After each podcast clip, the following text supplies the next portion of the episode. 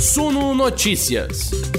As notícias que afetam os mercados do Brasil e do mundo, comentadas para você. Opa, chegamos, hein? 19 horas em ponto, horário de Brasília, nesta quinta-feira, de 24 de março de 2022. Sejam todos muito bem-vindos a mais uma live das 19 horas do Suno Notícias. Eu sou Gregory Prudenciano, editor multimídia, e tenho o prazer de apresentar essa live esse conteúdo também está sendo transformado em podcast. A todos vocês que nos assistem pelo YouTube, a todos vocês que nos ouvem pelas plataformas de podcast, deixo aqui o meu muito obrigado a vocês, galera que já estava nos esperando aqui. A gente já parte hoje com uma audiência legal. Vamos falar sobre bastante coisa importante hoje, hein, galera? Não se percam aqui é, no nosso noticiário, não. Já vamos chegando, sentando o dedo no like, dizendo de onde vocês nos acompanham, como é o caso aqui do Alex, que está com a gente de Ibirá, em São Paulo, do Davi, que está com a gente de Santa Rosa, no Rio Grande do Sul. Galera, inclusive, gauchada tá forte aqui, hein? O Miron Merten, que está com a gente de Porto Alegre, o Saulo, que nos acompanha de Pelotas. Quero saber, só tem gaúcho aqui? De onde que vocês nos acompanham? Olha, o que, que a gente vai falar na nossa conversa de hoje, pessoal? Vamos abrir o nosso noticiário falando da ação do governo que pode impactar as varejistas estrangeiras com a Shopee, Mercado Livre, AliExpress, Wish e Shein. Também ação das varejistas nacionais para que isso aconteça.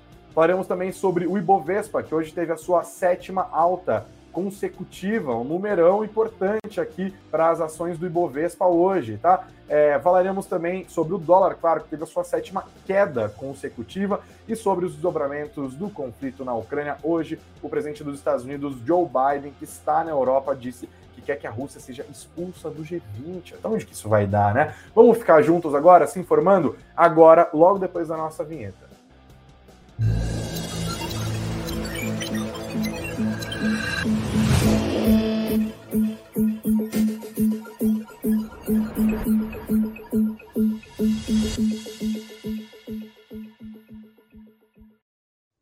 É isso, vamos começando o nosso noticiário de hoje. Agora, que não tem só gaúcho aqui não, tem o Edgar, que por exemplo está com a gente de Concórdia, em Santa Catarina, tem o Fernando Abreu, que está com a gente de Fortaleza, no Ceará, Rafaela de São Paulo, capital, João de Recife, o Danilo de Quatro Barras, é, no Paraná, Mogi das Cruzes, Belém do Pará, lugar de, do Clériton, a Kelly Suzy, que está com a gente aqui de Catalão, no estado de Goiás, o Antônio de Boituva, o Douglas de Chapecó, Fortaleza, a galerinha também aqui, São Paulo, Blumenau, Cláudio, Minas Gerais, Niterói, Rio de Janeiro. É isso, galera. Hoje o Ibovespa aqui, ó, no talo, hein? 119 mil pontos. É, 1,36% de alta, 119.053 pontos. Já o dólar chegou hoje nos R$ 4,83 depois de cair por sete pregões consecutivos, outra queda de 0,25% hoje. O IFIX caiu 0,07%, são 2.733 pontos para o índice dos fundos imobiliários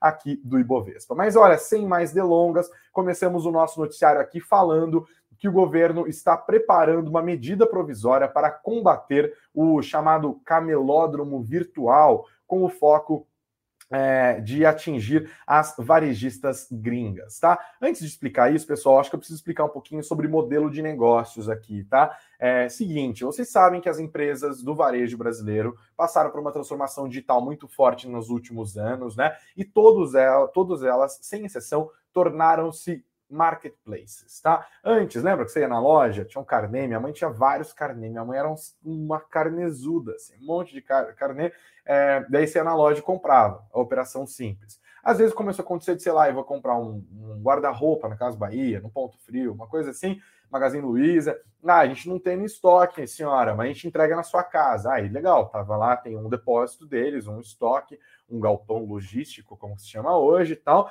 é, e aí entregava na sua casa. E aí começou a ter venda online. A venda online, basicamente, era aquela aquele guarda-roupa que estava no, no depósito, ele também ia ser entregue na sua casa, só que você fazia a compra de maneira virtual, né? Jogava os dados do cartão de crédito lá, ou boleto, lembra da época do boleto? Existe boleto, né? pagam muito boleto ainda. Mas enfim, agora o Pix facilitou um pouquinho isso, mas a operação era isso. Era uma operação B2C, Business to Consumer, né? Negócios para o consumidor. Depois houve o modelo do marketplace, né? O B2B, é, é, mercado para mercado, né? Negociante para negociante, empresa para empresa, baseado em empresas que se, que se deram muito muito bem com isso, como é o caso da americana Amazon, a referência das referências, e como é o caso da chinesa Alibaba, outra referência das referências. E aí as empresas brasileiras aqui, as grandes, começaram a se tornar marketplaces, certo? Então, hoje, quando você entra no site do Magazine Luiza, você raramente vai comprar um produto que está no estoque do Magazine Luiza. Você vai comprar um produto que é de um seller, de um vendedor que se anexa à plataforma, é uma uberização do varejo, né? Então o Magazine Luiza hoje é, por exemplo, né, uma, um Uber ali, ele oferece um serviço. Ele liga o lojista que oferece o produto ao consumidor que oferece o produto.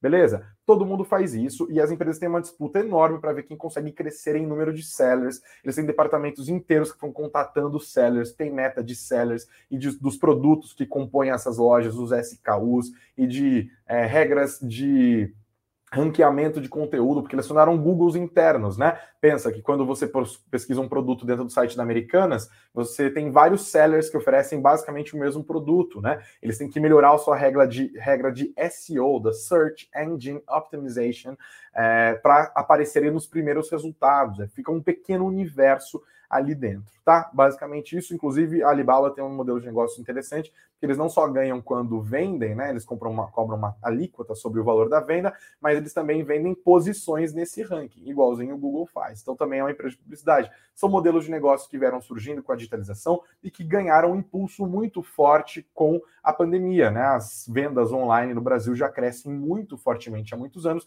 A pandemia digitalizou ainda mais esse processo de varejo, certo? E aí, dentro desse marketplace, uma vez que entendemos o que acontece no marketplace, é importante entender que existe uma outra modalidade que é o marketplace cross-border, né? Que atravessa a fronteira. Cross, atravessar, border, fronteira, certo? Então, e quem são os protagonistas do marketplace cross-border? As empresas asiáticas. Por quê? Porque nós geralmente compramos produtos que são feitos na China, que são feitos no Laos, que são feitos no Camboja, é, e aí você compra, e muita gente já foi impactada e deve fazer isso. Quero saber, inclusive, deixe nos comentários aqui se vocês já compraram produtos chineses, né? Então você vai lá e olha, essas empresas são muito fortes de digital, né? É muito comum estar lá no seu Instagram e aí você é impactado por uma roupinha, é, você é impactado por uma capinha de celular que carrega, você é impactado por uma é, cama inflável, sabe esses produtos bem cara de Shopee, bem cara de AliExpress, assim, né? Que muita gente adora, se delicia. Minha mãe é viciada nesse negócio, inclusive. Sabe, minha mãe, que era a doida do carnê, agora ela é a doida do Mercado Livre, é doida da, da AliExpress, ela adora fazer compra na China. Né? E é muito mais fácil. Você compra, é, compra barato, direto das fábricas, basicamente, ou de vendedores que são chineses e têm contatos com as fábricas, eles têm os estoques deles lá, eles remetem isso aqui para o Brasil e o brasileiro, do conforto da sua casa, faz a compra ali, colocando o seu cartão de crédito, etc, etc, etc. Isso é muito forte nessas empresas, né? AliExpress, uma das mais conhecidas. E nos últimos dois, três anos, o Brasil um fenômeno que é a Shopee, que está ganhando terreno de uma maneira impressionante, está comendo lucratividade das empresas brasileiras tradicionais de capital aberto. E aí falamos de Via, né, que é a dona da Ponto e da Cas Bahia, falamos é, de Americanas, falamos de Magazine Luiza, só para citar essas três, tá? É um mercado extremamente disputado e que essas próprias empresas também criaram modelos cross-border, tá? É, sei disso porque eu já namorei um cara que fazia esse negócio, então eu bem por dentro disso aqui. Né? Então o trampo dele, por exemplo, era ficar ligando para chinês, é, para os vendedores chineses e tal, e falando: ó, oh, seguinte, nós somos americanos, nós somos um mercado de, de consumidor muito grande e tal. Eu sei que vocês já têm os produtos de vocês vendendo no AliExpress, mas vem vender aqui com a gente na Americanas também. A gente vai criar esse modelo, vamos usar a nossa marca para fazer isso e tal. Enfim, as empresas brasileiras deram seus pulos, né? Hoje Americanas faz isso e outras empresas estrangeiras, mas que já estão aqui há muito tempo, que parecem mais brasileiras do que qualquer outra, como é o caso do Mercado Livre, que é argentino, também tem esse modelo, a própria Amazon também, certo? Só que tem outra coisa que se criou nisso, vocês já devem ter trombado com algum vídeo disso no YouTube também, que são os youtubers, por exemplo, especializados nessas compras da China, né? Ah, eu quero comprar um projetor para botar no meu quarto, falando que eu, eu sou desse tipo, né? E aí eu vou lá, eu vejo 30 vídeos de influencers desse setor que dizem não só qual é o melhor produto, mas também ah, a compra da Banggood, sabe? Esses sites menos conhecidos, mas que se tornaram especializados em produtos eletrônicos, por exemplo, né? Ou os aplicativos de roupa, que são asiáticos, como a Shein ou Shine, né? Tem várias maneiras. O jeito certo de falar é Shein, porque é She do inglês e In de dentro também do, inglês, né? Embora a, ela seja chinesa, aí tem gente que lê Shine, que parece alemão, é uma confusão. Eu falarei Shein, porque é o mais fácil de é como a gente lê. Tem a Shein, tem a Wish, sabe? Esses aplicativos, tudo que fica aparecendo para você no Instagram loucamente, que de uma hora você acaba comprando tanta insistência, é o marketing digital, é para isso que existe, né? Então, essas empresas ganharam um terreno enorme. A Shein e a Wish ganharam terreno sobre a Riachuelo, sobre a Renner. A gente falou ontem sobre isso, a gente deu uma notícia com a frase do Flávio Rocha, da Guararapes, que é a dona da Riachuelo, falando: nós queremos ser é, esse super app da moda no Brasil, de fast fashion, para concorrer com esses asiáticos que dominaram o mercado e as empresas brasileiras também. E aí rola esse lance que eu estava falando dos youtubers, que é uma grande pergunta de todo mundo, que é quanto que paga de imposto? Quanto que paga de imposto? Foi tributado na hora que chegou? Fica aquela história, ah, eu comprei o projetor e não foi tributado. Eu comprei o Pocofone, mas foi tributado. Eu comprei não sei o que, não sei o que. E aí tem aquela regra hoje da Receita Federal que compras feitas no exterior de até 50 dólares não são tributadas. E aí o que começou a acontecer? Empresas brasileiras se sentiram prejudicadas por isso. Empresários brasileiros se sentiram prejudicados e foram para o bom e velho lobby em Brasília para pressionar que a Receita Federal mude as suas diretrizes e passe a mudar também a maneira como é cobrado os impostos e como é feita a própria fiscalização desses produtos para que eles passem a ser mais tributados e para que esses negócios fiquem mais difíceis para essas empresas, né? E óbvio, é claro que tem uma questão, né? A gente pode atribuir ali de é, moralidade, de liberdade de concorrência e tal, mas também, óbvio, é uma preocupação né, de cash, de grana. Né? Essas empresas estão perdendo o mercado. Várias vezes nós falamos aqui, por exemplo, sobre a, a própria assunção ali da, da Shopee, né, ganhando o mercado de marketplaces brasileiros, né? E aí nós já tínhamos falado sobre isso e agora a coisa vai ganhando um pouquinho mais de contorno. No nosso site suno.com.br/notícias, suno.com.br/notícias, você encontra a matéria aqui repercutindo essa apuração do valor econômico, né? Receita Federal prepara medida provisória para combater camelódromo virtual. Movimento reflete ação de varejistas e indústrias para fechar cerco a sites estrangeiros, tá? Leio para vocês. Tudo isso para chegar aqui, tá? A Receita Federal trabalha na elaboração de uma medida provisória para combater o camelódromo virtual. Disse ontem o secretário da Receita Federal, Júlio César Vieira Gomes, ou seja, oficial, o próprio secretário da Receita falou: estamos preparando uma medida provisória. O valor já tinha antecipado, esse movimento reflete uma ação liderada por grandes varejistas brasileiras e indústrias junto a órgãos de governo para fechar o cerco às plataformas estrangeiras que estariam importando mercadorias falsificadas ou sem o devido pagamento de impostos. Essas operações online estariam enviando produtos do exterior para o Brasil, burlando a legislação tributária de duas maneiras. Na primeira delas, lojistas hospedados nessas plataformas, os sellers, é, se classificariam como pessoas físicas e assim aproveitariam de uma regra que permite que itens que custam até 50 dólares, cerca de 250 reais, não paguem impostos para ingressar no país, desde que também sejam endereçados para pessoas físicas. A segunda modalidade é que essas empresas subnotificariam o valor dessas mercadorias caso elas custem acima dos 50 dólares, justamente para não pagar os devidos impostos. Isso leva consumidores e lojistas a importar dezenas de produtos em compras picadas até esse limite em dólar e revendê-los no país. A atividade cresceu fortemente com a crise após a pandemia, pelos preços baixos, oferecimento de frete grátis pelos sites. Frete grátis é o novo ouro da internet, né? É, e apps e promessas de envio rápido, tá? É, inclusive, e eu puxei pela memória aqui, veio daqui do fundo mesmo. Eu lembro dessa maneira aqui, dessa entrevista do presidente do Magazine Luiza, Frederico Trajano, falando que eles não querem ser um camelódromo digital. Né? Isso era no contexto ali da compra da Netshoes pelo Magazine Luiza, é, e ele falou sobre essa questão dos sellers né, e dos outros, falando a obrigação de fazer a venda apenas com nota fiscal, estamos tomando um cuidado enorme para crescer de maneira correta. E aí, essa não queremos ser um camelódromo digital foi mais, né, para que bom entendedor, meia palavra basta, mais do que uma cutucada nos seus concorrentes, aqui já no fim de 2019, tá? E aí, no 2 de ontem, né, a gente falou sobre essa matéria também publicada no Estadão, empresários pressionam o governo contra a sonegação de pessoa física em importação da China, né? E aí, quem são esses caras? Uma comitiva composta pelo empresário Luciano Ang, dono da varejista Avan, pelo CEO da Multilaser, Alexandre Ostrovic, e outros nomes de empresas de varejo que fazem importação de produtos vindos da China, levou ao alto escalão do governo, a presidência da República, Bolsonaro e a senadores denúncias contra plataformas de fora do país.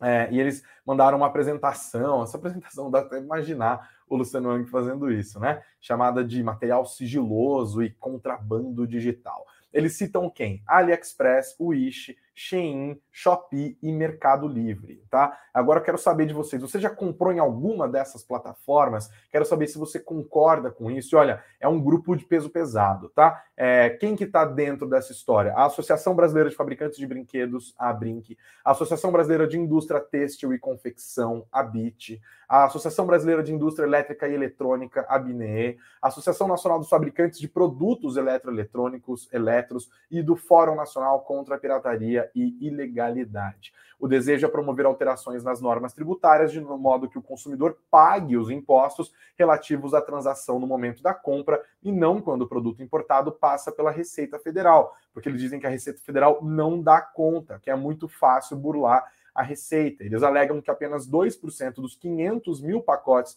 que chegam à fiscalização alfandegária todos os dias são checados, né? E citam anúncios dos e-commerces montam ali nesse dossiê supostas notas subfaturadas, comentários de clientes com dicas de como driblar a fiscalização. Ou seja, é guerra no varejo, tá? A gente está falando sempre de guerra, guerra, guerra aqui. Agora estamos nessa guerra no varejo pelo interesse do público ali, né? E aí esse debate tem que ser sempre colocado em perspectiva política, né? Claro que uma pressão sobre o governo nessas circunstâncias, né, de as vésperas da eleição, faz diferença. É bom lembrar que o Luciano Ang, né, que é o dono das lojas Avan, folclórico, inclusive, é muito próximo do presidente Jair Bolsonaro. Então, óbvio, o lobby que ele faz, a pressão dele no governo é muito grande. Aí vai o Luciano Ang, vai é, o CEO da Multilaser, né? Vai monte de gente. Multilaser, engraçado, a Multilaser fabrica seus produtos onde? Na China, né? A Multilaser praticamente durante um tempo, outras marcas fizeram isso também,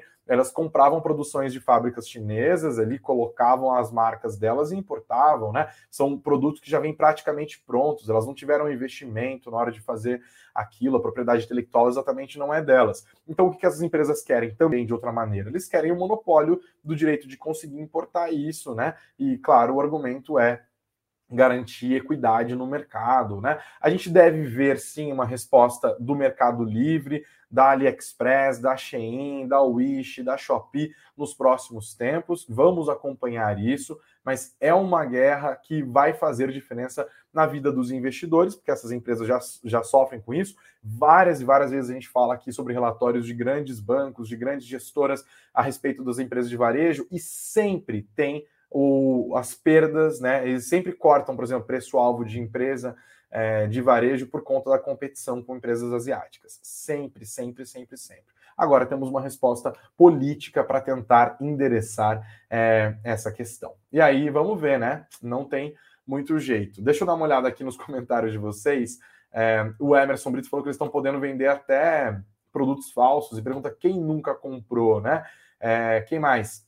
A Suelen disse: China, Coreia, não mexam no meu Shopee. Essa gosta de um shopping, Suelen. Obrigado aqui pelos seus comentários. O Coelho Branco falou que a valorização das ações do varejo brasileiro, sobre as quais falaremos daqui a pouquinho, é só fogo de palha. Margem baixa, forte concorrência. É isso, ó o Coelho Branco citou aqui esse fator que os investidores já estão sempre prestando atenção. O Alex falou que concorda com a medida aqui, tá? O PH falou que o Wish é a Shopee da Deep Web, né? Tem muita gente que tem muito amigo que compra em Shopee, inclusive, tá?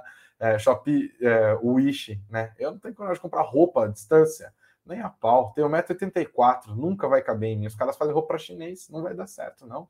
Bom, a Bani falou aqui, ó, que o Brasil é a cortina de ferro, né? O Saulo falou que as chinesas entregam mais rápido do que as nacionais. O Fernando está irritado, falando era para acabar com o governo uma medida dessa. O Emerson também falou que gosta do Ali. Enfim, vamos dar é, tempo ao tempo, né? Mas isso com certeza vai é, fazer diferença nos próximos tempos e já há sim uma aliança dessas empresas para tentar fazer um contra-lobby e impedir que isso aconteça, tá? Os próximos capítulos, você já sabe, serão encontrados aqui nas nossas lives do Suno Notícias, tá? Agradeço a nossa crescente audiência aqui. Não se esqueçam de sentar o dedo no like a todos que já estão nos assistindo, vocês que nos ouvem pelas plataformas, pelo YouTube, né? Vocês estão junto com a gente aqui, também se inscreva no nosso canal, tá? E vocês que nos ouvem pelas plataformas de podcast, é só deixar o like e seguir o nosso perfil, tá bom? Continuamos aqui com o noticiário desta é, desta quinta-feira, pessoal. Vamos dar uma olhada, falar de Bovespa hoje, né? Bovespa hoje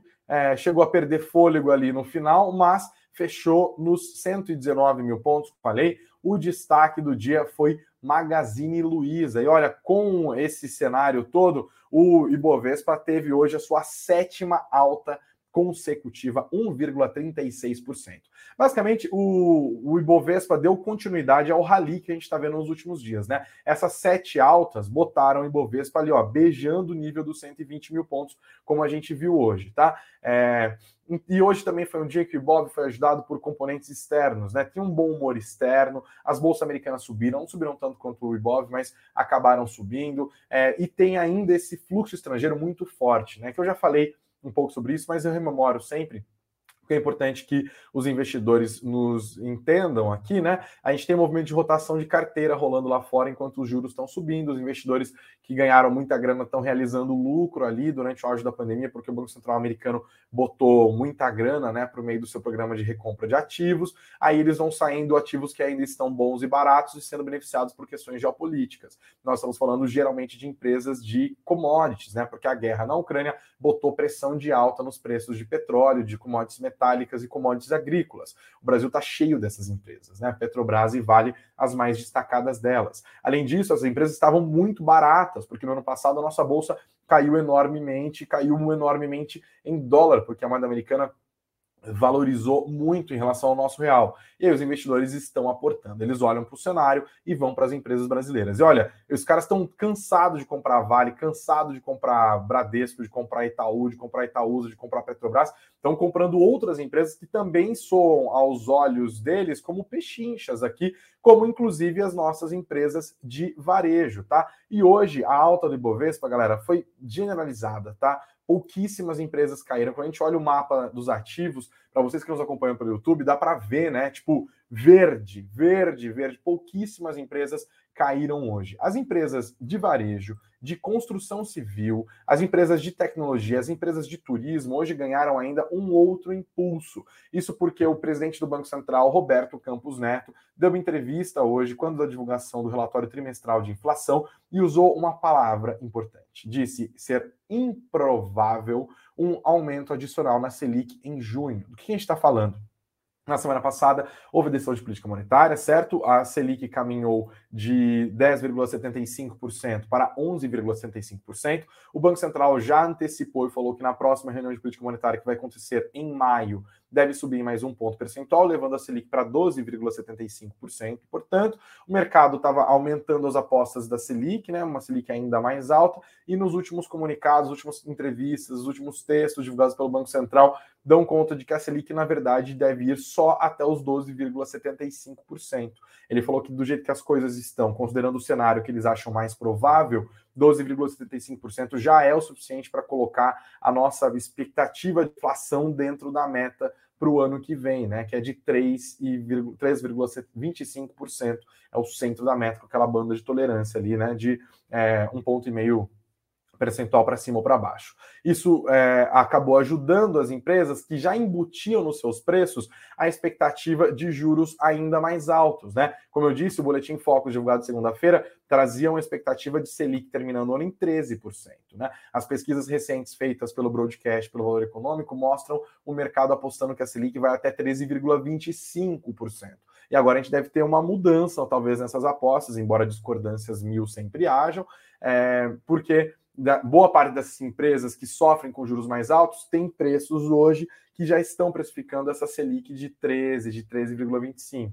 Com o presidente do Banco Central falando que a Selic de fato deve ir só até 12,75%, a gente tem uma correção, né? Além do que as empresas estão baratas e o fluxo estrangeiro ajuda. Resultado: Magazine Luiza disparando.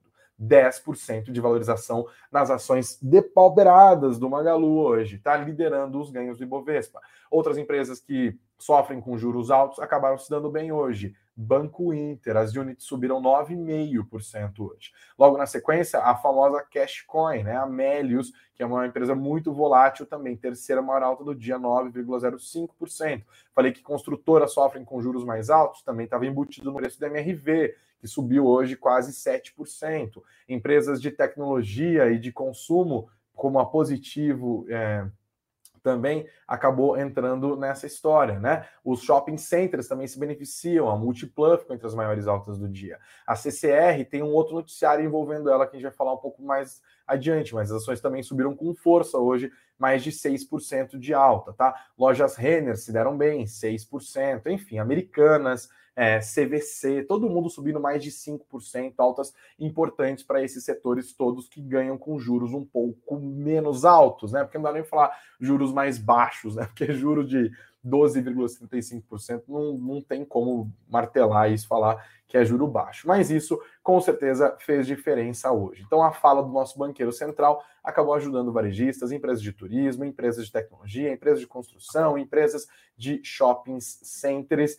e assim o Ibovespa vai feliz da vida rumo aos 120 mil pontos. Bom, é o que parece, né? É, muita volatilidade pode acontecer. A guerra na Ucrânia ainda faz preço, ainda faz diferença. E hoje o mundo inteiro ficou, cadê minha lupinha? Ficou bem de pertinho aqui, ó, olhando o que estava rolando, porque o presidente dos Estados Unidos, Joe Biden, está em Bruxelas, na Bélgica, e ele se reuniu com líderes importantes hoje, tá? E sabe o que ele pediu? Ele pediu a expulsão da Rússia do G20.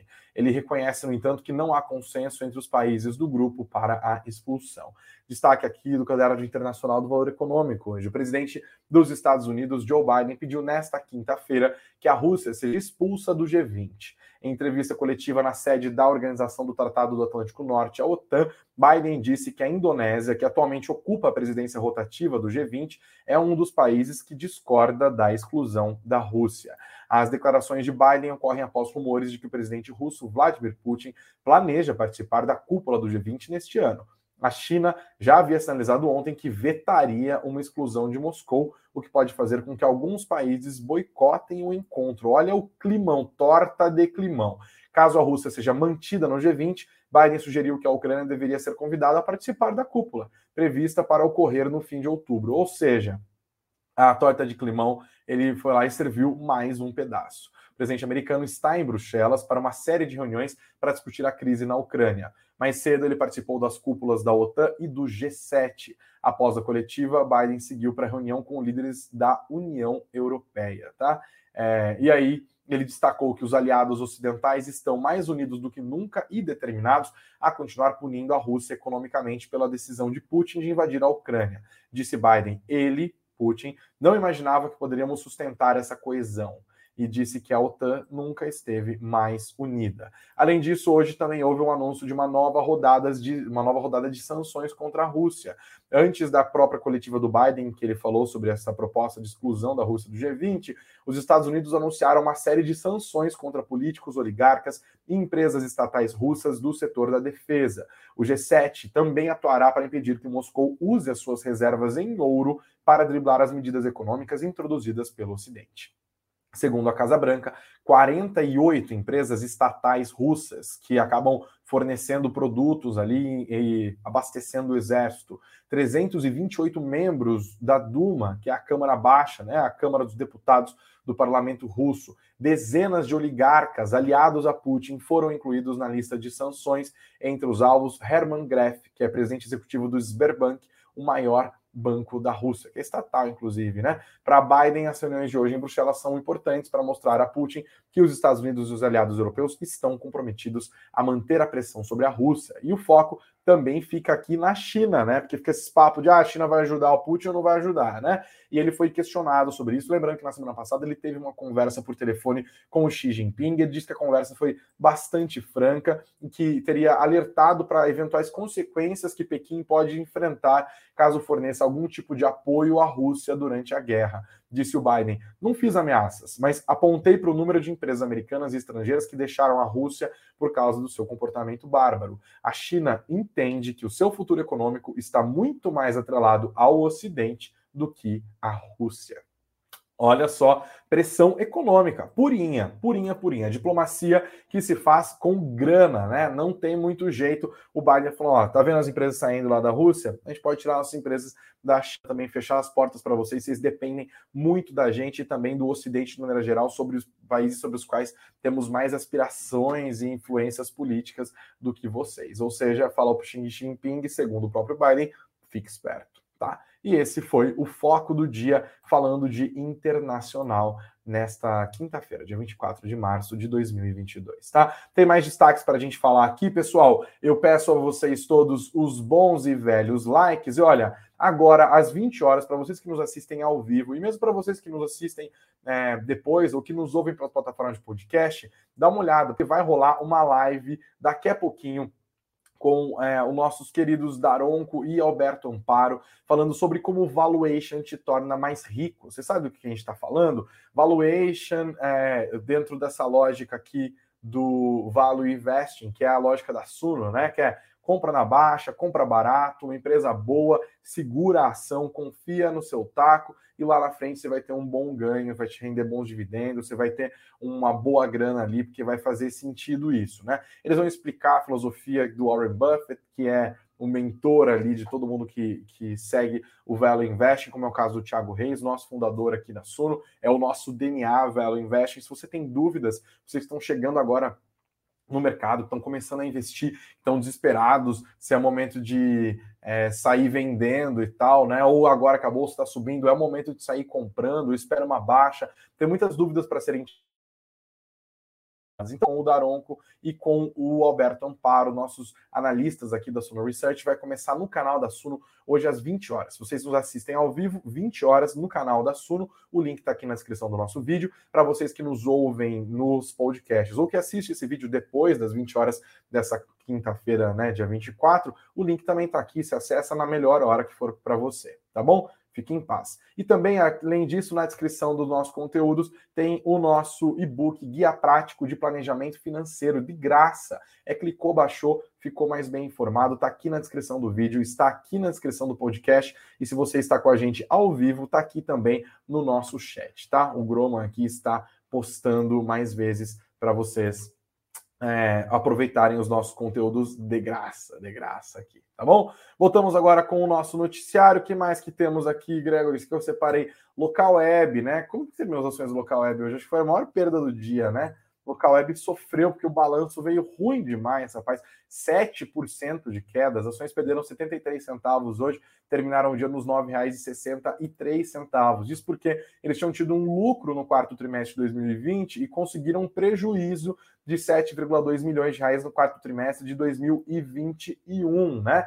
Em termos ajustados, no entanto, o lucro ficou em 27,2 milhões, uma alta de 79,9% em relação ao mesmo trimestre do ano passado. O balanço da Local Web está todo detalhado aqui no nosso site, né? Eu estou tentando fazer a nossa live caber num tempo mais tranquilo aqui, mas se vocês quiserem mais detalhes, está aqui no nosso site, tá no suno.com.br barra notícias, suno.com.br barra notícias, você encontra tudo, tá? Mais destaques de hoje, a Itaúsa e a Votorantim propuseram 4,1 bilhões de reais para comprar a fatia que hoje é da Andrade Gutierrez na CCR, tá? CCR tem os seus acionistas, as ações da CCR hoje ficaram entre as maiores altas do dia, como eu falei agora há pouco, né? A confirmação foi feita na noite de quarta-feira, uma proposta conjunta da Itaúsa e do Grupo Votorantim para comprar os 14,86% da CCR que hoje estão nas mãos da Andrade Gutierrez.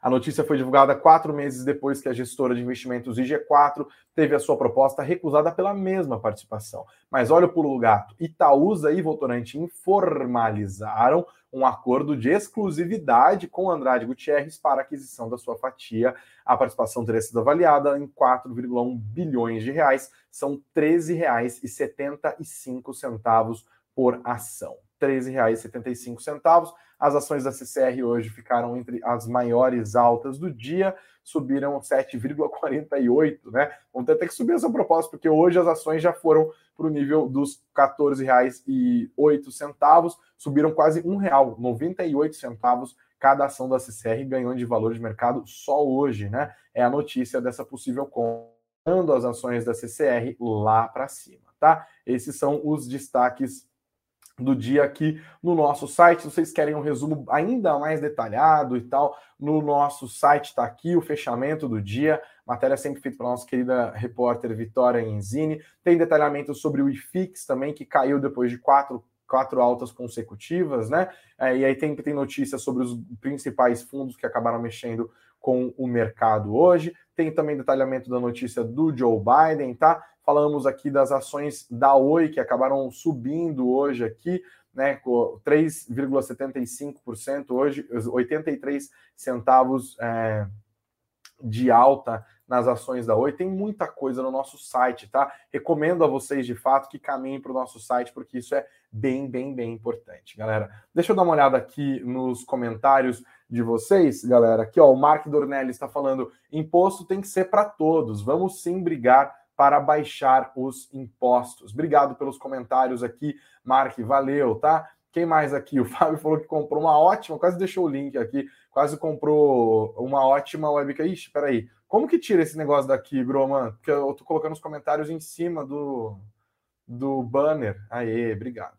É, ele falou, falou aqui, ó, imposto tem que ser para todos. Ele que comprou uma ótima webcam na AliExpress pela metade do preço de uma no Brasil. Vai dar treta aqui, hein? Vai dar treta. O Alex falou que ele é como eu, que ele só compra roupa pessoalmente, né? É, e aqui, o Fernando falou que está comprando put da Magalu depois dessa notícia. A Camila falou como se muita coisa dessas lojas não são de origem chinesa. É, não necessariamente, né? O Danilo falou: vai, Magalu, acredito em você. Obrigado, Danilo, também é, pelo seu comentário. Né? A Fernanda, o Fernando está fazendo outras considerações, dizendo que as lojas nacionais geram muitos empregos. É, e o, o, Brasil, opa, perdi o comentário aqui, hein? Nossa, subiu muito o comentário. Ah, o Brasil falou assim, ó, que os, os caras é, têm que serem, têm que ser taxados fortemente as empresas estrangeiras, preferência total às nacionais. É isso.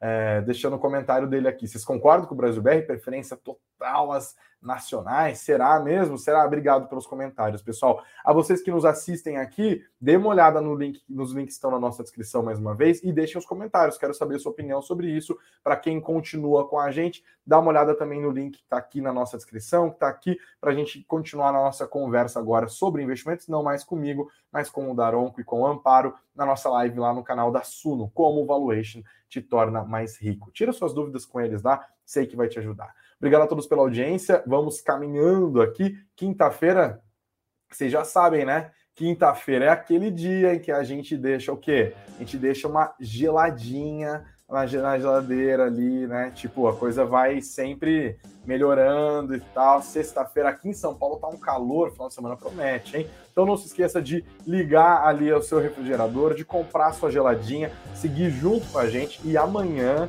às 9 horas da manhã, tem a nossa Morning Call. Não se esqueçam também de deixar o like se está chegando agora para a Família Suno Notícias, se inscreva no nosso canal do YouTube é, e também siga os nossos perfis nas plataformas de podcast. Uma ótima noite para todos vocês, excelentes investimentos sempre e até amanhã às 9 horas da manhã.